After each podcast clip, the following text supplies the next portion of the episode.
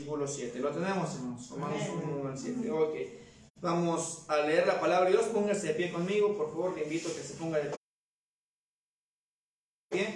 Y si me acompaña, por favor, a leer con su Biblia de manera alternada. Yo leo el versículo 1, usted el 2. Y nos reunimos en el 7. Romanos 1 al 7. Dice la palabra de Dios. Pablo, siervo de Jesucristo llamado a ser apóstol, apartado para el Evangelio de Dios. ¿Ustedes? Que él había prometido antes por sus profetas en las santas escrituras. Acerca de su Hijo, nuestro Señor Jesucristo, que era del linaje de David según la carne. Que fue declarado Hijo de Dios con poder, según el Espíritu de Santidad, por la por la resurrección entre los muertos. Y por quien recibimos la gracia y el apostolado para la obediencia a la fe en todas las naciones por amor de su nombre. entre las cuales estáis también vosotros llamados a ser de Jesucristo. A todos los que estáis en Roma, Amados, amados de Dios, llamados a ser santos, gracia y paz a vosotros, de Dios nuestro Padre y del Señor Jesucristo. Vamos a orar. Padre, gracias porque eres bueno y porque podemos leer esta preciosa carta de Dios. Permítenos entender ah, un poco del carácter del escritor de esta carta, un poco de cómo tú obraste en su corazón para que, Señor, ellos puedan ser ah, instrumentos escogidos para traernos tus verdades. Ayúdanos a entenderla, a imitar su fe, Señor, y luego poner en práctica todos los conceptos eh, teológicos y prácticos que tengas en estos versículos. Te lo rogamos en el nombre de Jesús. Amén. Amén. Gracias, hermanos. Pueden tomar sus lugares. Muchísimas gracias. Gracias, gracias. Estuvimos viendo la, la semana antepasada un poquito acerca de cómo era Pablo, ¿verdad? Eh, en el servicio de Dios, hermanos. Y es muy importante, la Biblia dice que nosotros como cristianos, lo dice en el libro de Hebreos, que tenemos, tenemos que considerar la conducta de los cristianos que fueron antes de nosotros, ¿verdad? Se nos invita en el libro de Hebreos, capítulo 12, 11, perdón, nos da la lista de los héroes de la fe, nos habla de Abraham, nos habla de Enoch, nos habla de Isaac, nos habla de Sara, eh, nos habla de diferentes héroes, ¿verdad? Y después nos dice que Dios todavía en el, en el presente, Dios nos da personas, gente que nos va a enseñar, conforme al cristianismo, a que nosotros tenemos que imitar en su carácter, en su conducta y en su fe. ¿verdad? Una de estas personas que yo creo que Dios le dio como regalo a la iglesia es el apóstol Pablo. El apóstol Pablo fue, creo yo, el mejor cristiano sobre la faz de la tierra después de Cristo. Pablo imitó tanto como pudo a Cristo, sirvió tanto como pudo hasta donde sus fuerzas le dieron. Y uno de los, y yo creo que mi personaje bíblico favorito después de Cristo es el apóstol Pablo, ¿verdad? Es alguien que amaba a Dios con todo su ser, que servía a Dios con todas sus fuerzas y que lo sirvió hasta el día de su muerte. El apóstol Pablo, hermano, realmente creo que es un tremendo ejemplo de, de cristianismo puro, ¿verdad? Práctico en la vida del hombre carnal, humano y sin nada divino como nosotros, ¿verdad? Este hombre amaba a Dios, sinceramente, y estamos estudiando algunas cualidades de este hombre, y la primera cualidad que vimos del apóstol Pablo es que él tenía un deseo insaciable de la palabra de Dios. Hermanos, Dios no usa a gente que no sepa su palabra. Dios no nos va a usar a nosotros nunca si no estudiamos su palabra. Dios no va a cambiar nuestras vidas si no estudiamos su palabra. Dios no nos va a ayudar a ser mejores esposos, mejores esposas, padres, hijos, cristianos, trabajadores si no estudiamos su palabra. Eh, mucha gente nos dice es que nadie nace con uh, un manual de instrucciones, ¿verdad? Bueno, todos nacemos con la Biblia, ¿verdad? La mayoría de gente nacemos en Latinoamérica, vamos, creo que no hay motivo para que alguien no diga que no conoce una Biblia o no ha tenido una Biblia más con el acceso a internet en todo el mundo se tiene acceso a la Biblia, ¿verdad? Todos tenemos el acceso a la Biblia. Sin embargo, el poco deseo o el poco uh, ánimo que le hemos dado para estudiar la palabra de Dios, la poca Biblia en la mente de la gente, ha hecho que la gente no sea usada por Dios, sino que al contrario sea castigada por Dios. ¿Verdad? ¿Qué es lo que quiere Dios? Dios quiere que la gente sea usada por Él. Vimos que el apóstol Pablo tiene un deseo insaciable de la palabra de Dios. Dios le dio una inteligencia muy notable por eso. Y hermanos, es interesante que la gente que estudia la Biblia se vuelve más inteligente. Y usted puede decir sí, y es la verdad, hermanos. Es, es algo muy, muy interesante. Hermanos, hay mucha gente que no sabía leer, pero con la palabra se aprendió a leer. Y luego enseñó a otros a leer la Biblia. Yo conozco un pastor en, ah, en San Cristóbal de las, de las Casas, y así San Cristóbal de las Chiapas. San Cristóbal de las Casas, Chiapas. E, este hermano no sabía leer cuando llegó al seminario bíblico, no sabía. Eh, lo único que él sabía es que Dios había cambiado su corazón y que quería servirle. Esta persona empezó a, a, tener una Biblia en sus manos, empezó a esforzarse y luego la aprendió a leer y ahora tiene una tremenda iglesia allá en San Cristóbal, Chiapas, ¿verdad? Eh, San Cristóbal de las Casas, Chiapas. Eh, Dios le está usando de manera especial. ¿Y por qué? Porque estudia la palabra de Dios. Muchas de las grandes mentes, de los grandes científicos, también fueron gente que creía en la Biblia. Por ejemplo, vemos hombres como Isaac Newton, el que hizo alguna de las, de las fuerzas, las fórmulas de la gravedad, ¿verdad? Eh, en la física. Este hombre hizo más estudios de teología de los que hizo acerca de física. Es sorprendente también, ¿verdad? Es sorprendente. Entonces, eh, la Biblia nos ayuda, nos nutre porque hace que Dios nos dé la capacidad para tomar buenas decisiones. El hombre más sabio sobre la tierra fue dotado de sabiduría y inteligencia por Dios y por la palabra de Dios. en, el libro de, los, en el libro de los Proverbios, Salomón está recordando lo que le dice su padre David. Y en el libro de, los Proverbios, él le dice que no se aparte la Biblia de su corazón. Átalas a tu cuerpo, escríbelas en la tabla de tu corazón y harás gracia y paz delante de Dios y de los hombres. ¿Verdad? Eh, te van a adornar, te van a abrir puertas. La Biblia, hermano, realmente nos hace ser más sabios, más inteligentes, tomar decisiones correctas. Por eso pasó con el apóstol Pablo. Eh, pero también nos vamos a ver una cosa más de un cristiano que ama a Dios. Cristiano, características de un cristiano que ama a Dios. Segunda cosa, vamos a ver, el apóstol Pablo, dice Pablo, es siervo de Jesucristo y llamado apóstol apartado para el Evangelio de Dios, Romanos 1. Dice que Pablo a sí mismo se llamaba siervo de Dios y que era apartado para un trabajo en específico.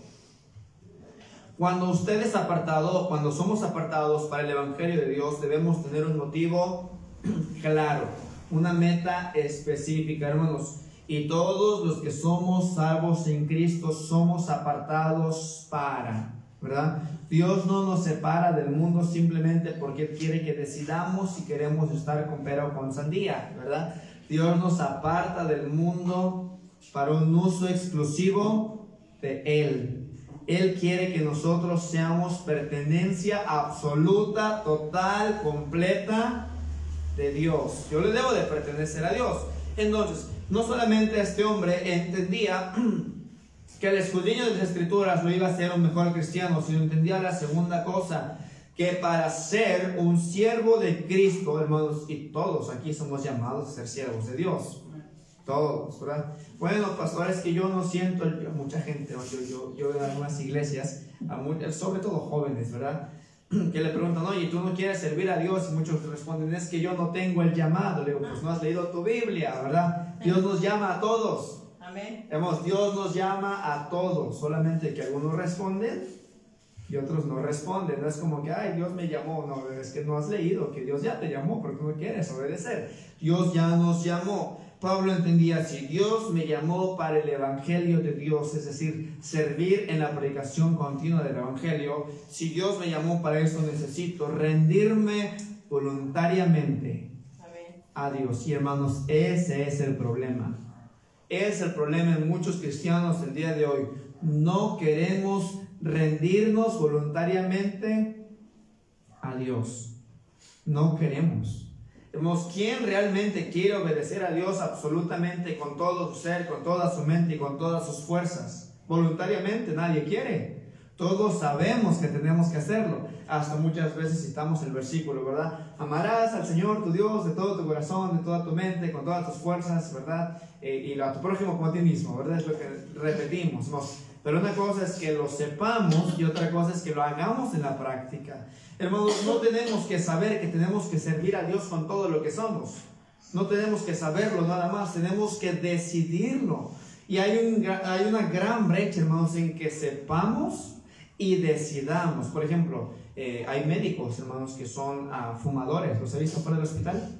Médicos que tratan a gente con cáncer de garganta y de, de diferentes cáncer, oncólogos y están afuera del hospital fumando su cigarro. ¿No saben que el cigarro les va a causar cáncer a ellos también? ¿Y que ellos serán los próximos pacientes?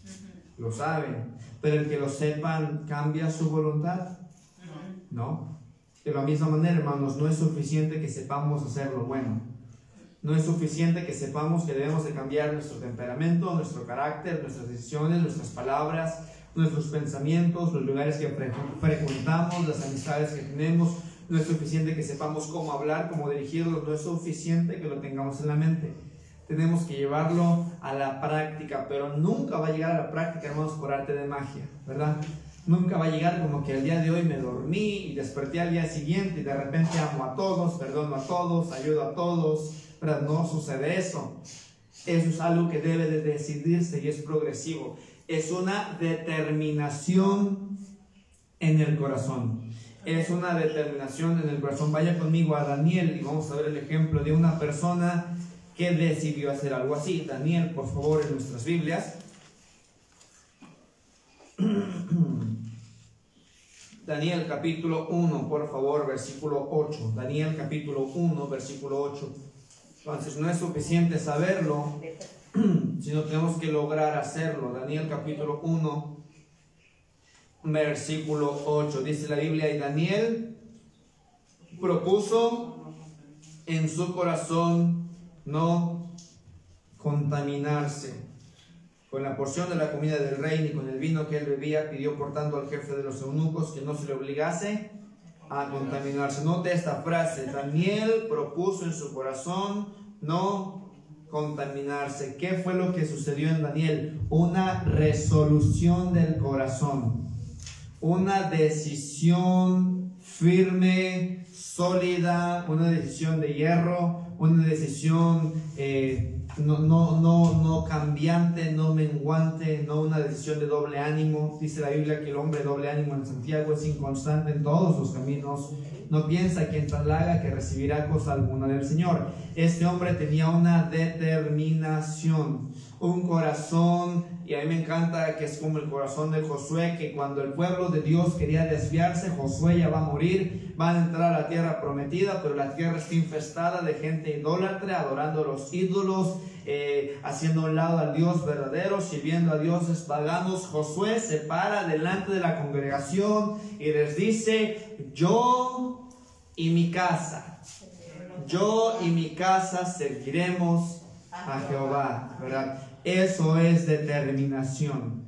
No es determinación decir, voy a servir a Dios si Dios quiere, ¿verdad? Como muchas veces decimos, hermano, va a acompañarnos a la iglesia, hermana, va a estar con nosotros el domingo en la iglesia. Y muchos dicen, si Dios quiere, por ahí les caemos, ¿verdad? ¿Querrá Dios que vengan a la iglesia? Si sí, si quiere, el que no quiere es Él, ¿verdad? Eso no es determinación. Determinación no es decir, híjoles, es que iba a la iglesia, pero vinieron mis visitas, ¿verdad? De tan lejos, ¿y cómo dejar a mis visitas? Eso no es determinación. Determinación tampoco es como que, híjoles, no tenía trabajo, el domingo me cayó trabajo, pues ni modo, me voy al trabajo en lugar de la iglesia, ¿verdad? Eso no es determinación. Determinación es decidir, pase lo que pase, Dios es el primer lugar en mi vida. Nada más, nada, nadie más no personas, no cosas ocupan el lugar de Dios en mi vida. Dios rige mi vida, es lo más importante, es quien merece mi devoción, mi honra y mi gloria. Eso es lo que Dios quiere que nosotros tengamos, corazones firmes. Hermanos, esas personas son a las que Dios bendice, son a las que Dios quiere, son la gente que le agrada. Hermanos, ¿por qué? ahora hemos, hay, obviamente, tenemos algunas situaciones que obviamente es imposible, también eh, se entiende eso y Dios sabe eso, Dios estudia el corazón de la persona. Pero hermanos, muchas veces nuestro corazón es muy fluctuante.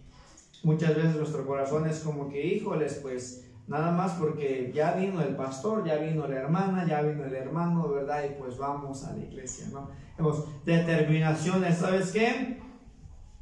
es día temprano en la mañana, día tarde eh, eh, en la noche, probablemente no importa, pero tengo que ir a la palabra de Dios, aprender conceptos para aplicarlos en mi vida. Y no importa que la televisión esté prendida, no importa que mi familia no quiera leer la Biblia, no importa que mi familia no quiera pasar tiempo con Dios, determinaciones.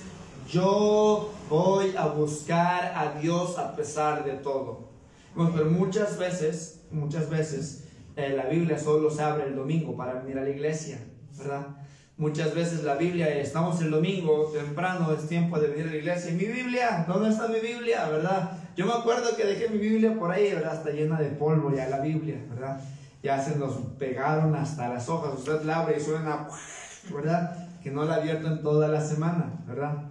Determinación es decir, ¿sabes qué? Todos los días, todos los días, así como como, ¿verdad? Así como respiro, todos los días voy a buscar la presencia de Dios. Hemos, pasamos tanto tiempo en, en, cosas que no nos edifican, ¿verdad? Y yo no estoy diciéndole queme su televisión, ¿verdad? Pero lo que sí le estoy diciendo es pasamos más tiempo en la televisión que en la palabra de Dios. No le estoy diciendo tire su celular, pero pasa más tiempo en el celular que en la palabra de Dios, ¿verdad? No, no le estoy diciendo no pase tiempo con la familia o con los amigos, pero pasa más tiempo con la familia o con los amigos que en la palabra de Dios. Y luego decimos, ¿por qué Dios no nos bendice? ¿Por qué Dios no me usa? ¿Por qué Dios no me ayuda? ¿Verdad? Bueno, porque estamos lejos de Dios. Dios dijo, acércate a mí, yo me acercaré a ti. Dios ya dio el primer paso, está esperando que usted dé el segundo paso. Y una vez usted dé el segundo paso, Dios se va a acercar más. Es que esta tentación, este pecado, no lo puedo vencer, no lo va a poder vencer usted porque está lejos de Dios. Acérquese a Dios y va a poder dejar el pecado a un lado y, lo que le está asediando a un lado. Porque dice, acercaos a Dios, ¿verdad? Y el diablo huirá de ustedes, ¿verdad? Entonces es muy importante, estamos cambiar nuestra determinación. Mi voluntad debe rendirse a Dios, a Cristo, decir lo principal en mi vida es Cristo. No importa que nadie ore en mi casa, no importa que nadie doble sus rodillas en mi casa. No importa que nadie diga, Señor, necesito tu presencia. Determinaciones, yo lo voy a hacer. Nadie en mi casa quiere y porque nadie en mi casa quiere, entonces voy a dejar de servir a Dios. Al contrario, porque nadie en mi casa quiere, yo voy a ser el que va a traer a Dios a la casa. Hermanos, eso es determinación. Dios usa gente determinada. Dios nunca va a usar a gente que esté diciendo, bueno, sabes que hoy te sirvo Dios, pero el siguiente domingo me voy a las carnitas porque me invito a mi compadre, ¿verdad? Eso no es determinación. Determinación es, sabes que estoy cansado, estoy desvelado probablemente, eh, estoy gastado probablemente, pero aún así voy a ir a la iglesia, voy a leer la palabra, voy a pasar tiempo en oración. Probablemente esta persona me hizo enojar, pero determinación es decir, ¿sabes qué? Dios me pide ser manso y voy a mantenerme tranquilo. ¿Verdad? Voy a manejar la situación con la ayuda de Dios. Eh, eh, ser determinado es que te están dando la oportunidad probablemente de hacer algo chueco, algo que no está de acuerdo a la voluntad de Dios, romper alguna regla, pasar algún límite. Determinación es decir, como Daniel, no me voy a contaminar con lo que me ofrezca el mundo. Determinación es decir, ¿sabes qué? Aunque la mayoría de la gente hable así, yo no voy a hablar igual. Aunque la mayoría de las personas se comporten de esta forma, yo me voy a comportar diferente. Aunque la mayoría de las personas vivan una vida inmoral y perversa, yo voy a vivir una vida santa, pura y recta delante de Dios. No me importa lo que el mundo haga, me importa agradar a Dios. Eso es determinación. Determinación, hermanos, es que nosotros tengamos una voluntad inquebrantable para servir a nuestro Dios, hermanos, pero el diablo es fácil para engañarnos. ¿Qué le dijo a Eva? Con que Dios os ha dicho, ¿verdad? No comáis del fruto. Y aunque la Biblia no dice eso, yo me imagino a la serpiente mostrando el fruto bien sabroso ahí a Eva, ¿verdad? Y Eva ahí codiciando lo que el diablo ofrece. Hermanos, muchas veces así se presenta el diablo con nosotros, ¿verdad? Ah, con que Dios no te deja, tu iglesia te prohíbe, ¿verdad? Ay, mira cómo los tienen, pobrecitos, ya no los dejan ir a fiestas, ¿verdad? Ya no los dejan andar de parranda, ¿verdad? Así nos presenta el diablo. El diablo nos va a querer engañar y decir, mira, esto está bonito, de lo que te pierdes, ¿verdad? Estás perdiendo tu vida, estás perdiendo eh, tu tiempo, nada más eh, el domingo, ¿verdad? O, en, en, vivir una vida conforme a Dios, o vestirte como Dios quiere, estás perdiendo, ¿verdad? Estás perdiendo lo, lo bonito, lo gozoso de, de, la vida. Y así nos va a presentar el diablo. pero nosotros necesitamos estar determinados. ¿Y de dónde viene la determinación? Vamos a ver un poquito más adelante. Pero vamos a 1 Corintios 9 y estamos estudiando el ejemplo de Pablo, ¿verdad? 1 Corintios 9 dijimos, Pablo sabía que era un esclavo, Pablo entendía que él estaba apartado para algo de la misma forma que nosotros. Y vamos a ver un texto ahí en 1 Corintios capítulo 9, versículo 22. Primera a los Corintios capítulo 9 versículo 22 dice, me he hecho débil a los débiles para ganar a los débiles. Eh, a todos me he hecho de todos para que de todos modos salve alguno. Versículo 31 ahora, ahí mismo, pero ahora en, el capítulo 10, 10, 31, primero los Corintios capítulo 10, ahora el versículo 31 dice, sí pues, uh, ok, ok, ok, muy bien, a ver, permíteme un momento más. Ok, ok, ok, ok.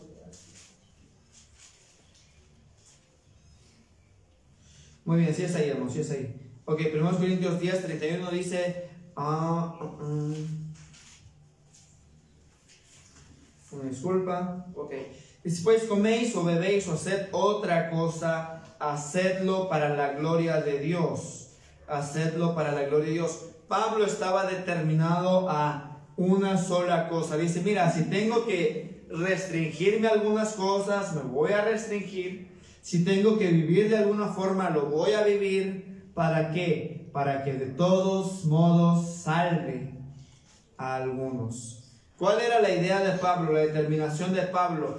Todo puede estar en contra, todo puede parecer adverso, pero yo no voy a ser parte del mismo problema yo voy a darle la solución al problema. Y si la solución es que haga algo o deje de hacer algo que me estorba darle la gloria a Dios, lo que voy a hacer es cambiarlo en mi vida. Voy a cambiar mi vida las cosas que me estorban para poder hacer lo que a Dios le agrada. Vamos en segunda de los Corintios 11, por favor. Segunda de los Corintios 11, un texto más. Vamos a ver el versículo 23, segundo de los Corintios 11.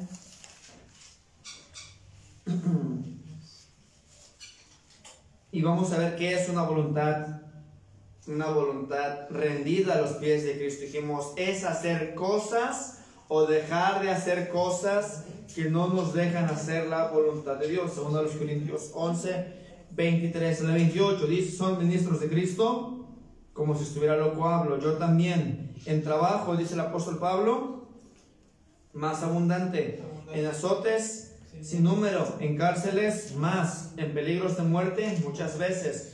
De los judíos, cinco veces he sido recibido 40 azotes menos uno. Tres veces he sido azotado con varas. Una vez apedreado. Tres veces he padecido náufrago. Una noche y un día he estado como náufrago en alta mar. En caminos muchas veces, en peligros de ríos, peligros de ladrones, peligros de los de mi nación, peligros de los gentiles, peligros en la ciudad, peligros en el desierto, peligros en el mar, peligros entre falsos hermanos, en trabajos y fatiga, en muchos desvelos, en hambre y sed, en muchos ayunos, en frío y en desnudez, y además de otras cosas, lo que sobre mí se golpa cada día, la preocupación por todas las iglesias. ¿Alguno de nosotros que haya sufrido de esa forma? ¿Alguno de nosotros que haya sufrido la mitad de, esta forma, de, esto que dice Pablo? ¿Alguno de nosotros que haya sufrido algo de lo que dice esta lista? ¿Alguien ha estado desnudo, sin comida, náufrago, golpeado, apedreado, muerto? Ninguno. El apóstol Pablo, hermanos, entendió algo. Si Dios tiene un propósito para mi vida, nada ni nadie me va a separar de ese propósito. Y no importa, dice, que tenga peligro contra gente de, mi nación o fuera de mi nación, no importa si es en la iglesia o fuera de la iglesia, no importa aún si me quieren matar o si no tengo que comer o dónde resguardarme. Todavía esos obstáculos no me separan de cumplir mi propósito delante de Dios. Hermanos, pero ¿cómo somos nosotros? ¿Qué nos impide cumplir? ¿Qué nos detiene cumplir la voluntad de Dios en nuestras vidas? un partido del Chivas contra el América, ¿verdad? Eso fue suficiente para que no cumplamos la voluntad de Dios. No fue suficiente que vino mi abuelita de tal lugar, ¿verdad? Y ya no pude cumplir la voluntad de Dios. Hermanos, la verdad es que si nosotros pusiéramos en una balanza lo que el apóstol Pablo tenía que hacer a un lado para hacer la voluntad de Dios y muchas veces las cosas que nosotros tenemos que hacer a un lado para no cumplir la voluntad de Dios, lo que nosotros creemos que es un problema sería ridículo, hasta gracioso al lado de lo que los hombres de Dios han pasado muchas veces para cumplir la voluntad de Dios. Hermanos, y todavía si pusiéramos lo que nosotros ponemos como una excusa para no servir a Dios, al lado de lo que Cristo sufrió, nuestro Salvador padeció para cumplir la voluntad de su Padre, la verdad, hermanos, quedaríamos avergonzados. Hermanos, porque realmente, ¿qué nos detiene para no hacer la obra de Dios? ¿Qué nos detiene para no hacer cambios en nuestra vida? ¿Qué nos detiene para no ser buenos cristianos? ¿Qué nos detiene para no ser buenos obreros en la iglesia? ¿Qué nos detiene para no ser buenos esposos, padres, hijos, hermanos, trabajadores? ¿Qué nos detiene para no leer la Biblia, orar, pasar tiempo en la iglesia, servir a otros, hablarle a otros de Cristo? ¿Qué nos detiene? Hermanos, sinceramente lo único que nos detiene es nuestros propios intereses y deseos.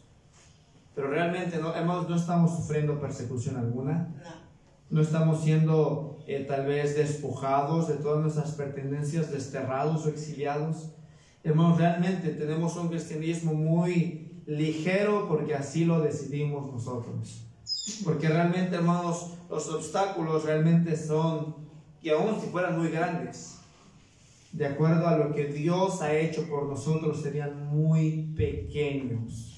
El apóstol Pablo dice, tengo hambre, estoy desnudo, estoy náufrago, estoy golpeado, soy exiliado, pero a comparación de lo que hizo mi Salvador, estoy dispuesto a sufrir esto y más. Pero nosotros estamos diciendo, estoy dispuesto a no sufrir nada, ¿verdad? No quiero pasar nada, ¿verdad? Y, por causa de Jesús, hermanos, pero realmente la voluntad se mide cuando se compara con los problemas que atraviesa. Que La voluntad va a medirse, nuestra voluntad se va a medir nuestra determinación para servir a Dios se va a medir cuando venga un problema. Porque hermanos, mientras no hay problemas, todos queremos servir a Dios, ¿verdad? Mientras no hay problemas, todos queremos agradar a Dios, pero se presenta un problemita, ¿verdad? Ya la familia como que ya nos ve con otros ojos, ya que ah, estamos haciendo cambios en nuestra vida, como que ya no nos reciben muy bien a nuestros amigos porque ya somos cristianos estamos cambiando. Y muchas veces, hermanos, eso viene a ser los espinos las piedras que ahogan el cristianismo de muchos. ¿Qué tipo de cristiano, qué tipo de cristiana va a ser usted? Del cristiano que al primer problemita, al primer, al primer tropiezo, a la primera caída usted se desanima, o del cristiano que usted tiene una voluntad como la de su Salvador para servirle.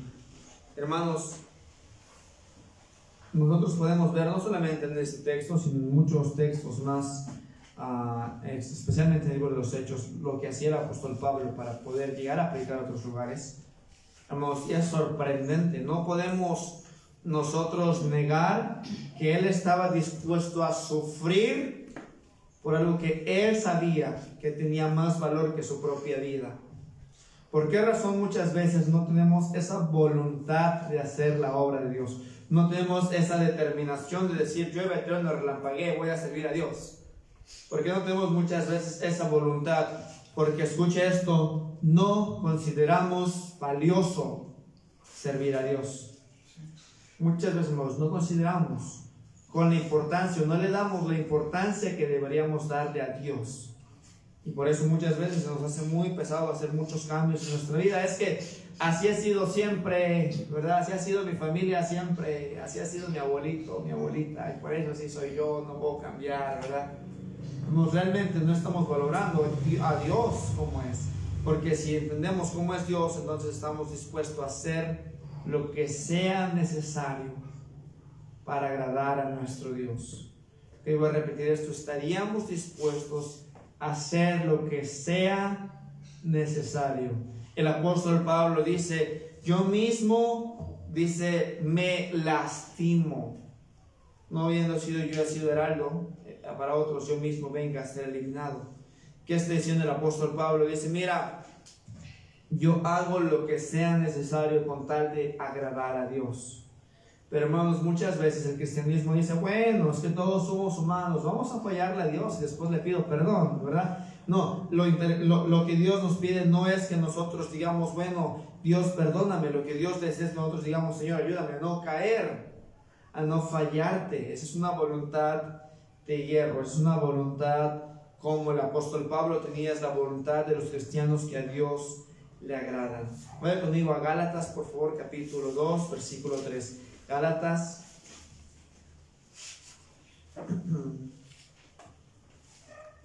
capítulo 2, versículo 3. Dice, pero subí según una revelación y para no correr o haber corrido en vano, expuse en privado a los que tenían cierta reputación el evangelio que predico entre los gentiles. Hermanos, esto es importante porque una cosa, hermanos, una cosa es tener una voluntad decidida para agradar a Dios y otra cosa es ser testarudo, ¿verdad? Eh, yo, hermanos, realmente yo sé que eh, a los homosexuales hay que predicarles el evangelio. ¿Quién no lo sabe? Los que predican tienen que llegar al arrepentimiento. Hermanos, pero yo no me voy a poner a una marcha de homosexuales, ¿verdad? A ponerme a predicarme enfrente de ellos, ¿verdad? Eh, no que no se ahora algunos Dios les da ese, deseo, ese ánimo, qué bueno, pero tampoco quiero irme a suicidar, ¿verdad? Para decir que yo sí amo a Dios, no, tenemos que hacer eso, tenemos que ser prudentes también, tenemos que ser prudentes, ¿por qué? Porque nosotros sí tenemos la, el mandato de predicar el Evangelio a toda la criatura, pero también tenemos, dice la Biblia, que tenemos que ser mansos como palomas, pero también astutos como serpientes, ¿verdad? Tengo que tomar decisiones correctas, tengo que tomar, tomar decisiones determinadas, tengo que tomar decisiones firmes, pero no decisiones también eh, ingenuas, ¿verdad? Decisiones no pensadas, no como que, bueno, es que voy a, servir a Dios y pues me voy a, a, la China, ¿verdad? Y voy así nada más con lo que traigo puesto y voy a servir a Dios, me voy predicando en el barco, ¿verdad? En el avión. Eso es insensato.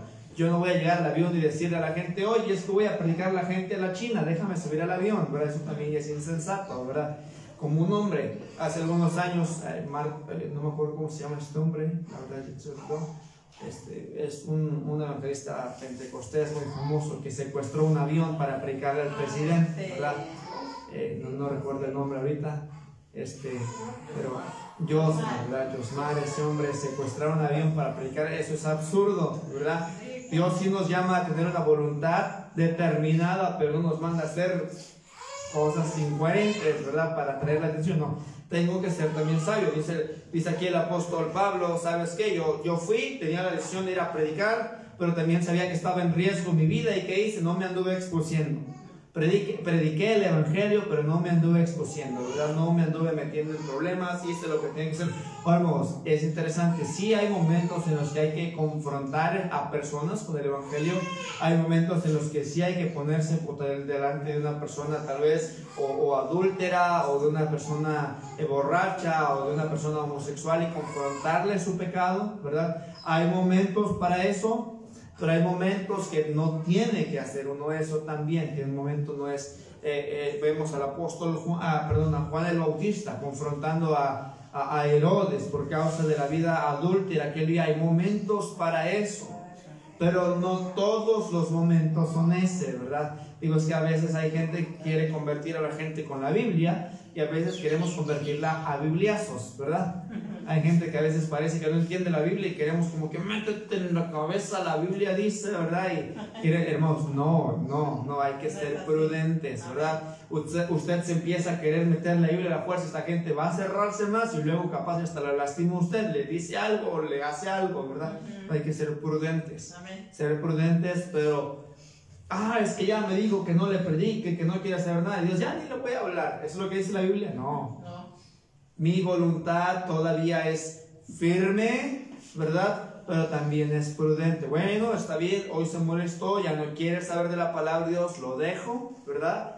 Dice la Biblia que la, la, la, palabra suave hace que se baje el furor, ¿verdad? Más la fuerte hace que se encienda más. Ya no quiere nada, adelante, ¿verdad? Vamos a dejar que se calmen las aguas y después lo resolvemos, después le hablamos, después arreglamos lo que tengamos que arreglar. Vamos, la voluntad siempre tiene que ser para agradar y servir a Dios, sin embargo también es prudente, también es, es sabia, ¿verdad? También toma decisiones correctas, no no se pone en riesgo nada más así, porque sí, muy bien, vemos al apóstol Pablo, lo que hizo con Tito en este ejemplo, y él estuvo dispuesto a vaya conmigo a Hechos 21, por favor, también. Estamos aprendiendo el carácter de Cristo moldeado en un hombre, hermanos. No se preocupe, 52 versículos más y acabamos. Bravo, hermanos. Este, Hechos 21, Hechos 21, por favor, versículo 17. Hechos capítulo 21, versículo 17 en adelante dice, cuando llegamos a Jerusalén los hermanos nos recibieron con gozo y al día siguiente Pablo entró con nosotros a ver a Jacobo. Jacobo era el pastor de la iglesia, esto yo lo estoy explicando. Ah, seguimos en la lectura, dice, y se hallaban reunidos todos los ancianos. Los ancianos son los pastores que pastorean junto con el pastor, una iglesia, ¿verdad? O una iglesia, de paso digo esto, una iglesia que empieza a crecer requiere más de un pastor. Eso es lo que dice la Biblia. ¿Y por qué lo dice la Biblia? Porque si vamos a imaginar que esta iglesia llegara a 80, 90, 100 miembros y se mantiene un solo pastor, muchas veces todo el control a un solo hombre lo hace perder los principios bíblicos y hacer las cosas que uno ni se imagina. Por eso bíblicamente Dios nos habla de pluralidad de ancianos. Una iglesia que empieza a crecer tiene que tener un pastor principal, un obispo, dice la Biblia, y desarrollar ancianos, pastores que pastoreen junto con el pastor la iglesia. ¿Ok? Esto lo digo de paso para que entendamos el versículo. Eh, seguimos adelante. Dice, se ha reunido con los ancianos, a los cuales después de haberles saludado, les contó una por una las cosas que Dios se había hecho entre los gentiles por su ministerio. Cuando ellos lo oyeron, glorificaron a Dios y le dijeron, ya ves hermano, cuántos millares de judíos y no de esto la magnitud del ministerio de Pablo. Miles, miles, dice cuántos millares de judíos que hayan creído y todos son celosos por ley, pero se les ha informado en cuanto a ti que enseñas a todos los judíos que están entre los gentiles apostatar de Moisés, diciéndoles que no circunciden a sus hijos ni observen las costumbres que hay, pues la multitud se reunirá de cierto porque oirá que has venido.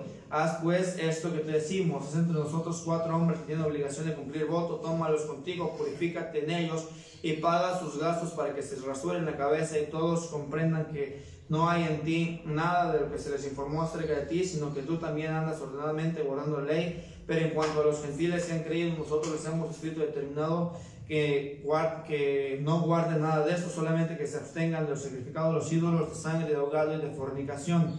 Entonces Pablo tomó consigo a aquellos hombres y al día siguiente, habiéndoles purificado con ellos, entró al templo para anunciar el cumplimiento de los días de la purificación, cuando habían de presentarse la ofrenda de cada uno de ellos, pero cuando estaban para cumplirse los siete días, uno de los judíos de Asia, eh, al verle en el templo, alborotaba a toda la multitud y le echaron mano. Ah, esto es muy importante. Recuerda esto, Pablo era judío. Pablo estaba obligado a cumplir ciertas leyes por ser judío, para entrar a ciertos lugares, lo que ellos le llaman el rito de la purificación. Ahora, Pablo fue prudente. Pablo hacía esos ritos porque eran parte de su salvación. No, pero eran parte de la costumbre del gobierno en su pueblo.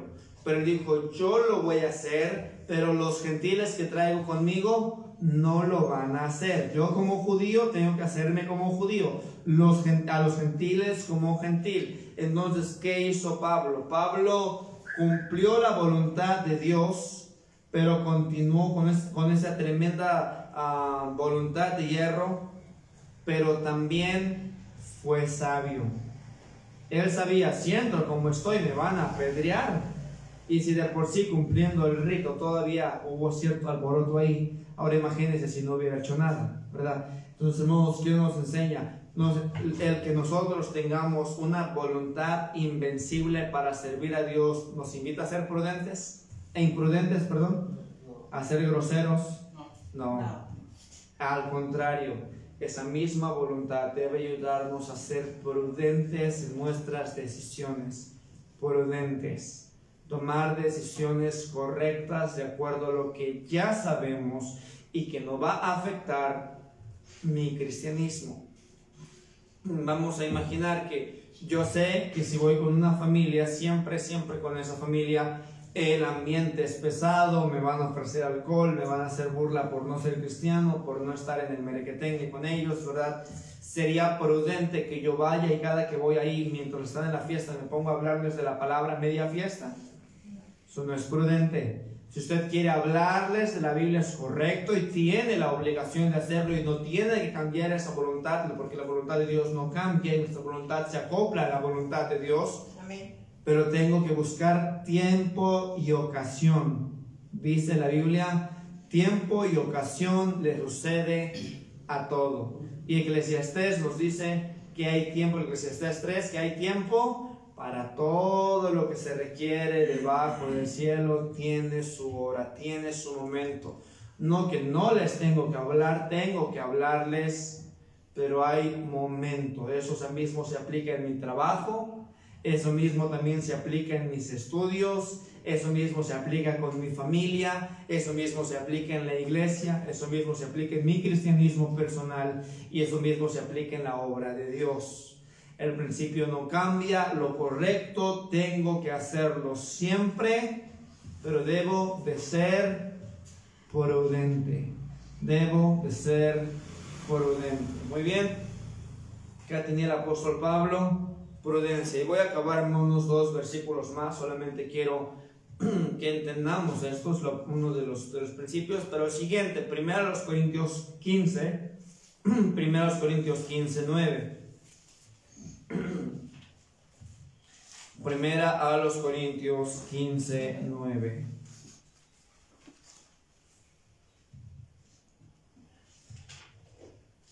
Dice, porque yo soy el más pequeño de los apóstoles, que no soy digno de ser llamado apóstol, porque perseguí a la iglesia de Dios.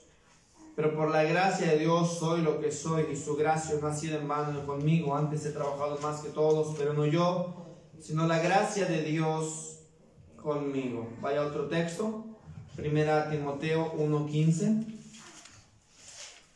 Primera a Timoteo, por favor, capítulo 1, versículo 15.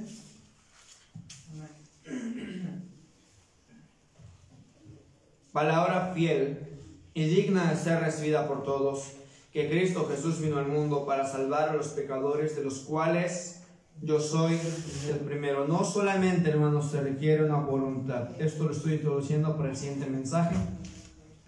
Hoy, el día de hoy, vimos la cualidad de Pablo de la voluntad. Necesitamos voluntad para servir a Dios, una voluntad rendida a la voluntad de Dios, una voluntad inconmovible para servir a Dios. Pero Pablo dice, he trabajado fuerte, he trabajado duro, he trabajado más que cualquier otra persona y sin duda Pablo lo hizo. Lo dijo, pero es un propósito. He trabajado más que todos porque Dios quiere que todos los pecadores reciban la palabra fiel y verdadera. Que Cristo murió por los pecadores. Dice Pablo, yo soy el primero. Esto es un corazón compasivo. ¿A qué cristianos Dios bendice? cristianos con una voluntad determinada, pero cristianos con un corazón compasivo y eso estaremos revisando la próxima semana si Dios también lo permite. Vamos a cerrar los ojos y vamos a orar.